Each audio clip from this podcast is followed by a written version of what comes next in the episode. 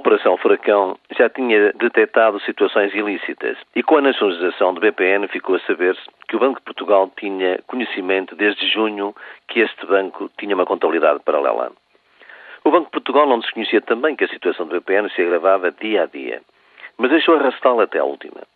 Sabendo tudo isto, o Primeiro-Ministro e o Ministro das Finanças também deixaram, se é que não pressionaram a Caixa de Depósitos, em emprestar ao BPN 200 milhões de euros e em injetar dinheiro até se verificar que a situação era inviável.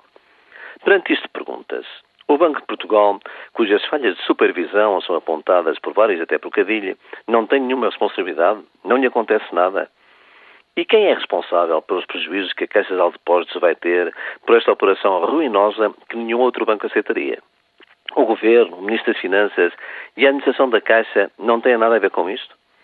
Resta ainda saber se a nacionalização foi para defender os depositantes ou os acionistas, com futuras indemnizações, na conhecida técnica de nacionalizar os prejuízos para privatizar os lucros. Como acontece nessas alturas, reclamam-se punições exemplares para os responsáveis do BPN.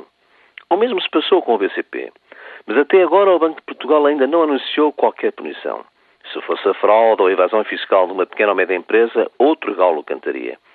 Veja essa operação furacão em que um semanário nos revela que os bancos combinavam com os grandes clientes esquemas de fuga ao fisco e que o dinheiro saía do país e era depositado na Suíça através de faturação falsa.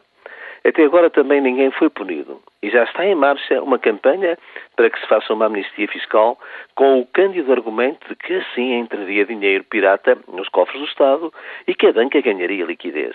Assim mesmo, Sr. ouvinte, uma amnistiazinha. Última questão. O Banco de Portugal disse há duas semanas que havia dois bancos com dificuldades. Já conhecemos um.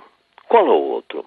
Ou será que se vai continuar a deixar as situações apodrecerem para depois se salvarem os acionistas com o dinheiro de todos nós?